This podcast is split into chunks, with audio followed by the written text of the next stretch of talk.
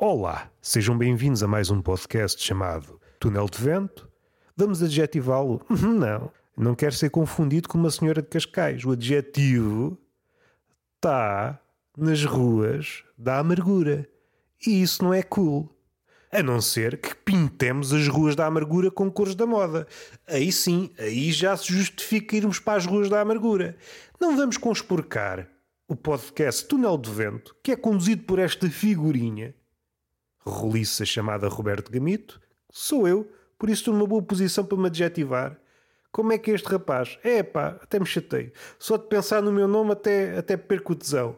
O que é que interessa aqui? Não vamos pecar por excesso.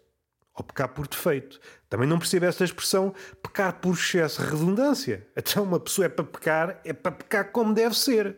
Agora vai pecar, mas peca por defeito. Ah, eu pequei, mas moderadamente. Oh, pá, se é para pecar, é para pecar como deve ser. Padre aproxima-se de vocês, você não tem vergonha. É que assim envergonha Deus e envergonha o diabo. Peca, como deve ser, por excesso, utilizando a redundância. Quem é que se chateia? Chateia-se Deus. É pá, você esticou-se. Agora, quando uma pessoa peca por defeito, Deus fica chateado, está já a dar mau nome. Se é para pecar, peca até metade. E o diabo, pá, então você pecou e não sabe pecar, peca como gente grande.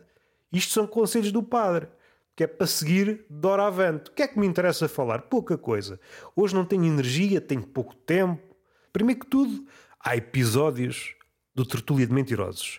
Saiu um com a Joana Solipa, antropóloga, falámos sobre a sua tese ou as primícias da sua tese, suponho eu está no início, havemos de falar quando estiver concluída, e a tese versa sobre stand-up em Portugal.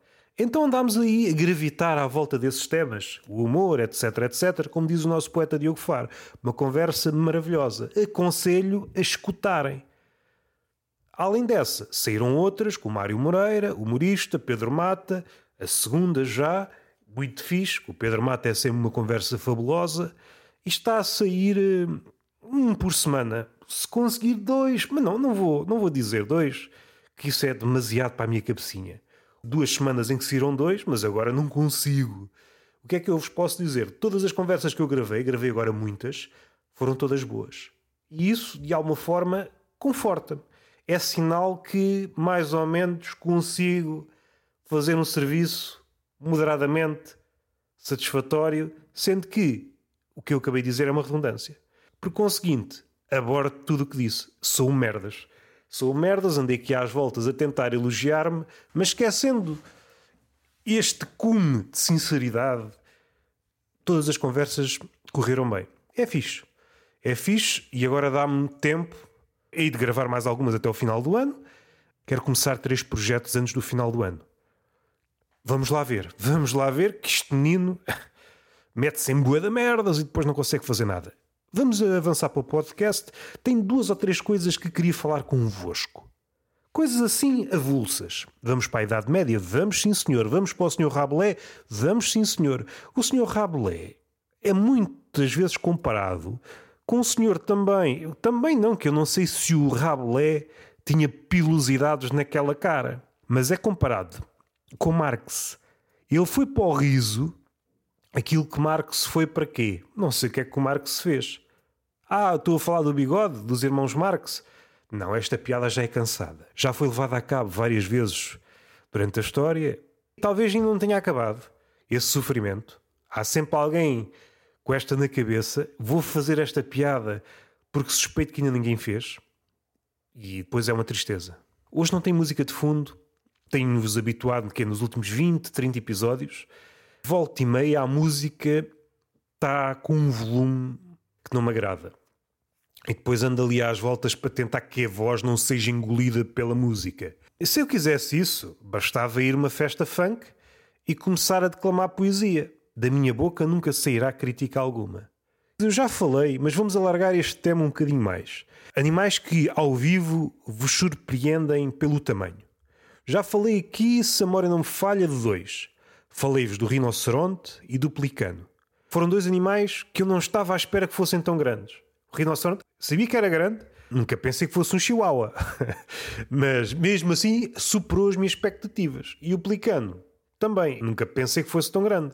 Então uma pessoa consegue meter a cabeça dentro do pelicano, então, mas aquilo faz aquele bicalhão. Eu abro as asas, porra, estou a tentar ficar amigo de um pelicano. Para o verão dá jeito. Uma pessoa vai à praia com um pelicano, o pelicano abre as asas e uma pessoa fica ali a tarde à sombra, que é uma maravilha. E quando fica nublado, o pelicano pode ir à vida dele, vai pescar, depois telefonamos para o pelicano, pelicano, olha o sol que está a aparecer, e ele volta com o peixe, e enquanto está a comer o peixe, podemos assar o peixe, que ele até fica maluco. O quê? dá para comer peixe assado? Há milhões de anos que a minha espécie está a comer sushi e agora vocês dizem que isto dá para assar? É, com caraças. Vocês são mesmo muito fixes. Outros animais que me espantam pelo tamanho. Este exemplar que vi há dias, há dias foi descoberto um, um crocodilo que agora está no Guinness como o maior crocodilo. Foi descoberto nos Estados Unidos. Aquilo já é um dinossauro. Isto é na internet, uma pessoa não sabe, mas houve alguns sítios a documentar, se bem que isto já não vale nada. Há vários sítios a documentar, às tantas são todos enganados. Já passou o tempo em que o jornal era um bastião da verdade. Agora, estava lá um mergulhador ao lado para nos dar uma noção de escala. Epá, que bicho, que bichalhão, que é mesmo assim. Que bichalhão. Crocodilo de água salgada. E segundo as minhas fontes, que é a Wikipédia, é o animal que detém a mordura mais poderosa de todos os animais. E suspeito que vegetais também. Suspeito que não há uh, plantas carnívoras com a mordura. Também se houvesse, porra, não é? Era porra. As plantas carnívoras, este nome parece de brincar. Nós vemos, ah, é carnívora, come inseto. Eu agora não sei dizer a espécie, mas aquela que abre e fecha. Parece quase uma boca. Imaginem isto em dimensões gigantes e com uma mordura mesmo a sério, como se fosse uma armadilha. Uma pessoa ia descansada para o mato, pensar na vida, tropeçava numa planta dessas, ficava sem um braço. Por um lado, o Correio da Manhã não tinha mãos a medir. De certeza que acabava a fornicação ao ar livre. Aqueles casais, é pá, vamos para o campo dar uma. Não sei se dá. Não sei se dá porque se há possibilidade de ficar sem um mangalho, é pá, vamos foder dentro de casa. Como hoje há quem tenha plantas carnívoras em casa, uma planta dessas, uma planta dessas geneticamente modificada, com uma força que parecia um urso, tropeçava para cima da planta, ficava sem os tomates. É um perigo. Estava a falar do crocodilo de água hum, salgada. Salvo erro é uma espécie muito grande, não sei se é a maior, mas aquele espécime em particular foi encontrado nos Estados Unidos há dias. Porra, aquilo é com caraças há esta ideia, pensando em cetáceos, que os grandes animais estão a desaparecer. Assim, em traços gerais, o homem espatifa tudo. O homem espatifou o quê? Espatifou animais dóceis, ser bonzinho, ser amigável. Aquilo, como é que se chama o Dodó, salvo erro. Segundo se conta, era um animal muito, muito amistoso. E acho que também não conseguia voar. É uma espécie de galinha era assim uma espécie de pombo rechonchudo. Eu não sei qual era a localização dele, não sei se era nas Américas. Sei que se extinguiram graças às movimentações marítimas. Será que Portugal teve algum peso na extinção do Dodó? Qual foi o país realmente que contribuíram todos, de alguma forma? Animais que me surpreenderam. Esse animal surpreendeu-me, sabia que o crocodilo é grande, mas não estava à espera de um crocodilo tão grande. Aquilo já é uma espécie de dinossauro. Contraria aquela ideia de que os animais grandes estão a desaparecer. Esta ideia muitas vezes é propalada quando há um especialista de cetáceos, por exemplo, nos cachalotes. Outro animal que me surpreende, o urso pardo. O urso pardo é um bicho que pode chegar aos 3 metros. Uh, o alce também me surpreende. É um bicho que também parece que não é deste mundo. É também muito grande. Todo o pessoal dos Estados Unidos, quando se cruza com um alce, é pá, que bicho é este? Não estava à espera que isto existisse. A pata do urso pardo é uma coisa descomunal. É assim, o urso pardo é uma coisa descomunal. Se nós nos cruzássemos com um, já caímos logo os tomates. Começava a ficar todo agudo, ou seja, o medo transforma os homens em eunucos. Ficava sem tomates, começava a gritar fininho, esse gritar fininho talvez assustasse o urso, ou não, ou talvez até o irritasse. É experimentar pôr um eunuco a cantar ou a gritar diante de um urso pardo. Ver o que é que acontece. Mas não é só fazer uma vez. Para ser científico, temos que experimentar pelo menos umas mil vezes. Mil eunucos e ursos pardos. Só para ver o que é que acontece. Se houver alguma relação, para ver se chegamos a uma conclusão. Se não, se não é uma bela experiência. Falei da pata do urso pardo. O animal em si é um animal gigante. É o bisonte. O bisonte, a cabeça do bisonte, que é uma vaca selvagem. Será que fugimos muito à ciência se dissermos que é uma vaca selvagem peluda até dizer chega, porque está habituada a passear-se e a pastar mesmo no gelo. Aquilo é para aguentar mesmo o gelo. Tanto dá para viver eh, em terreno gelado como em corações desde namoradas. Há uma imagem, epá, não sei dizer qual é o fotógrafo. Não sei se pode chegar às duas toneladas, mas a cabeça, imaginem um homem adulto e a cabeça. um homem adulto é só a cabeça do. Está a cabeça de um bisonte e um homem adulto ao lado e são iguais. Se bem que o bisonte pode ter cornos, o homem adulto também. Então são iguais. A diferença é só o pelo. Bem, há homens também muito peludos. Estamos nesta no homem peludo. Seria expectável que o homem, mesmo peludo, estivesse, estivesse mais bem preparado para habitar os terrenos frios. Em princípio. Pensando mais um bocado, se isto faz sentido, e acho que não está muito fora de pé. Eu posso dar o meu exemplo. Sou uma pessoa que, como é que eu ia dizer, não sou careca, mas estou a caminhar a passos largos para lá. Sou detentor de meia dúzia de cabelos, se eu rapar o cabelo, noto logo uma diferença de temperatura. E aqui percebo a coragem dos, me... dos meus cabelos. Os últimos resistentes da minha cabeça estão a fazer um serviço fenomenal. Para o número de cabelos que eu tenho, porra, estou a prestar um serviço, tenho de passar um diploma a cada cabelo que cai. É pá, prestaste um serviço à pátria, meu amigo. Esta meia dúzia de cabelos que eu tenho, mais ou menos comprido, sinto uma proteção.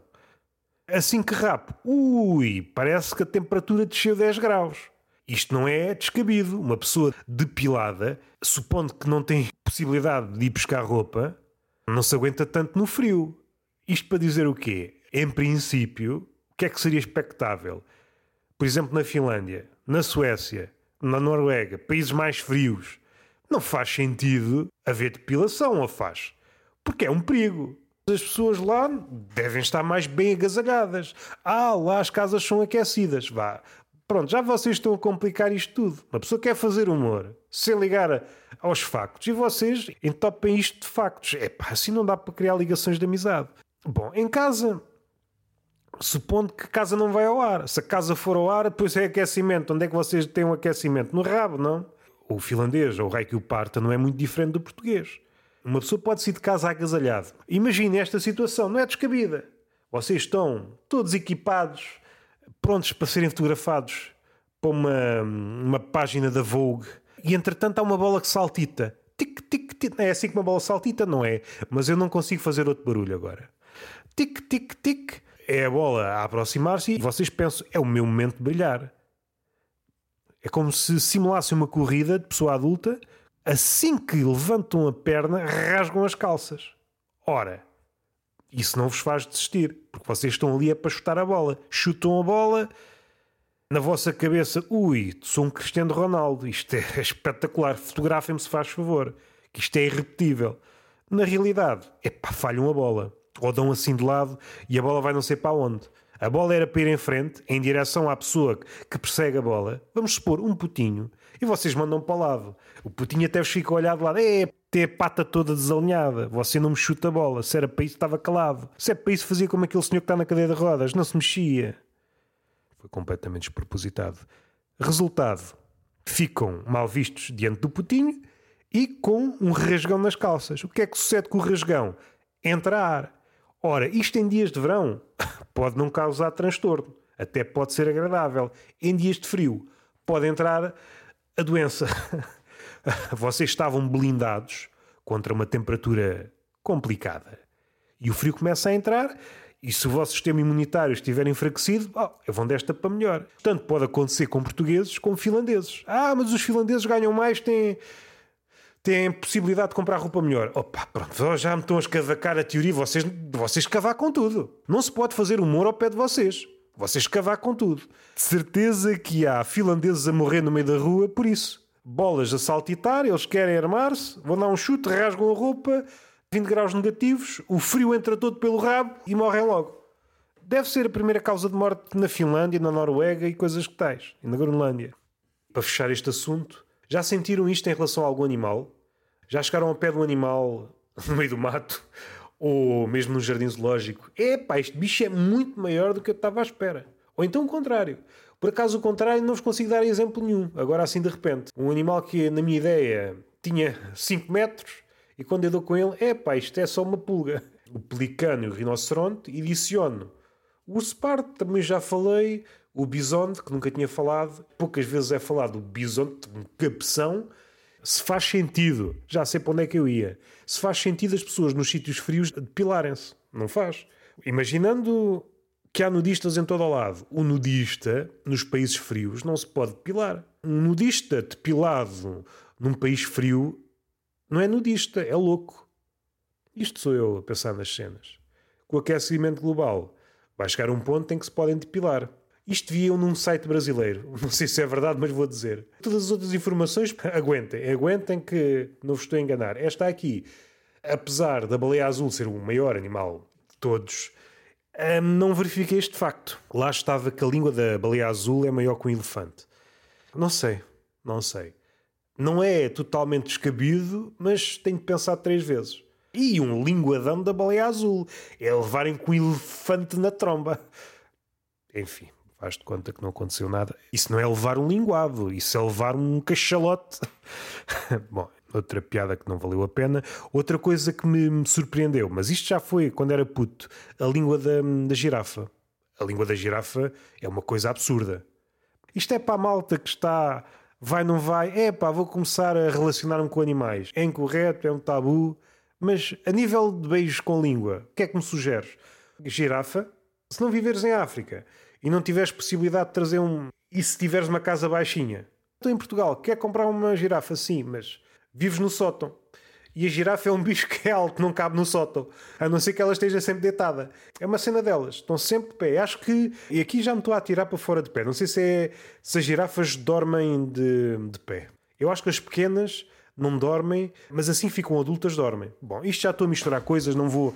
Aqui já não arrisco. O conselho que vos posso dar é: se viverem em sótãos, é pá, não adquiram girafas. Para que é que vocês querem uma girafa se está sempre na horizontal? Para isso tem um sofá. Os pulmões de um cavalo. É pá, não sabia que o cavalo tinha os pulmões tão grandes. Isto são coisas avulsas. Coisa... Eu também surpreendo-me com pouco.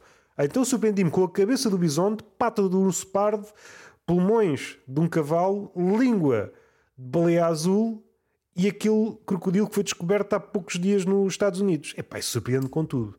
Dando um salto, não tem nada a ver, vamos para uma cena de um manual de demonologia. É assim que se diz? Manual Demonologia é demónio, demonologia. Acho que é assim. O livro tem um nome em latim, mas eu vou dizer traduzir em português que é mais ou menos como o pilão das bruxas. Pilão é logo, oh, pilão. Aquela peça para esmagar merdas dentro de um almofariz. Ah, o que é que é um almofariz? Porra, vocês também não sabem nada, caralho. Vocês vêm para aqui para um podcast sem saber nada, sem saber ler nem escrever. Então o que é que vocês fizeram nas aulas de Química? Na escolinha? Não fizeram nada. Estavam a olhar para o rabo da professora e só fizeram bem. E só fizeram bem. Já me perdi, pensei no rabo da professora, e aqui é um rabo no abstrato, que é para não ofender ninguém. Como já disse aqui algumas vezes, e qualquer dia começo-me a arrepender, digo faço e depois hei de fazer, mas a questão é que está a demorar demasiado tempo. Mas estou a ler algumas coisas para um, para um podcast que há de começar, que é a literatura do humor. Os detalhes hei de revelá-los mais à frente, mas versa sobre isso realmente. Coisas do humor. Pode ser ensaio, poemas, contos, um livro na sua totalidade, pode ser um autor, pode ser uma ideia, pode ser. E uma das formas de encontrar humor é nesses sítios insuspeitos.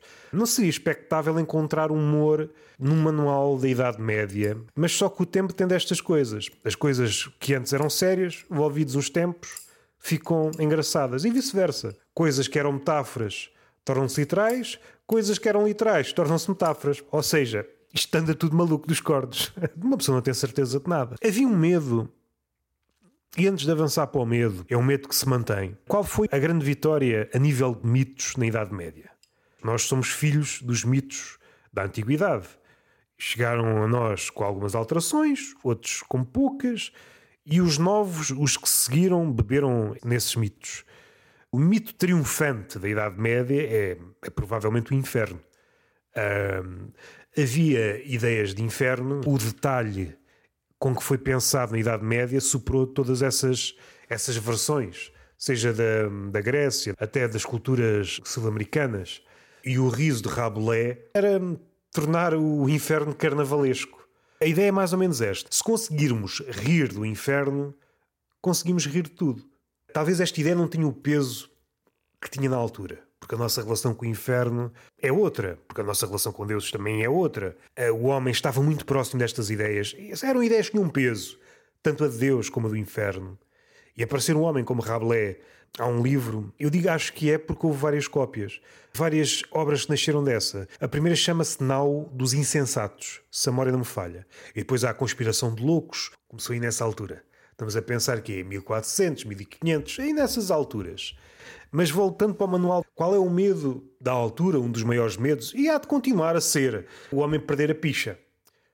Não vos vou contar o que está para trás, mas é um homem que perdeu a picha. Não, não vos digo o motivo. Perdeu a picha e vai ter com uma bruxa. Bruxa, como é que é? Arranja uma picha e a bruxa, opa, vieste ao sítio certo. Há várias versões. A bruxa apresenta uma bandeja cheia de pichas e o homem depois escolhe a maior. Uma ideia comum em várias é que a maior nunca pode ser porque é a picha do padre, por exemplo. É a picha consagrada. Outra variante é o homem sem picha. Ah, bruxa, arranja uma picha. Ah, está bem.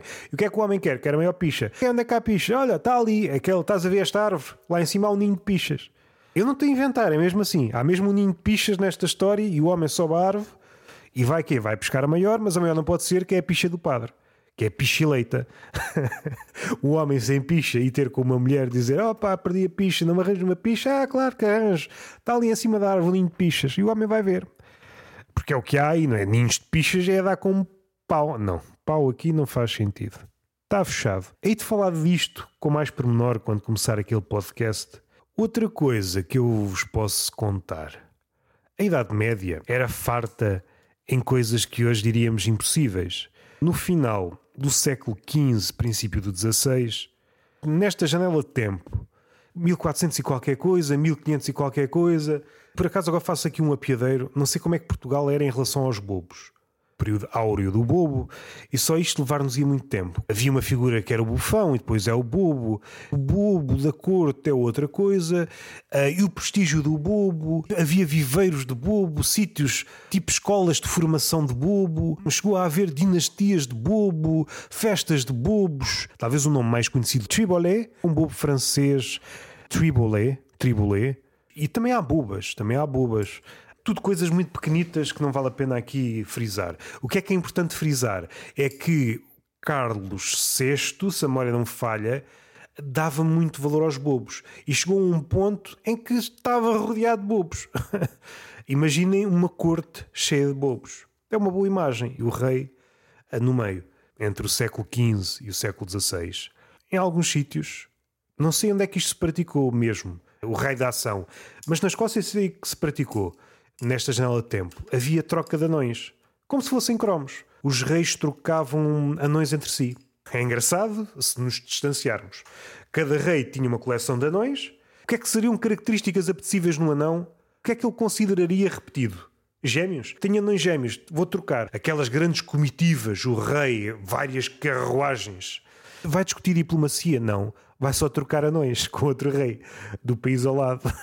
e o rei a dizer ao cronista que o acompanhava, que escrevia sobre as façanhas do rei: Faz de conta que eu fui conquistar uma terra assim ao calhas. Diz o nome Portugal. Pode ser, Portugal. Não digas que eu fui trocar anões com o rei não sei de onde. Que tempos. Isto é o exemplo máximo de objetificação. Ah, não, tu és um cromo. O cromo, não, eu sou uma pessoa. Não, não, tu és um cromo. Aquilo é muito parecido a ti, vou trocar-te, porque eu só preciso de um só preciso de um com o nariz de batata. Vou trocar-te com o rei de Espanha, porque ele tem uma coleção muito agradável de anões. O rei a pensar, sentado no seu trono, epá, estou bem contente com a minha coleção de anões. Estamos fechados. Foi um podcast ligeiro. Andámos aqui a gargalhar sobre coisa nenhuma e está feito.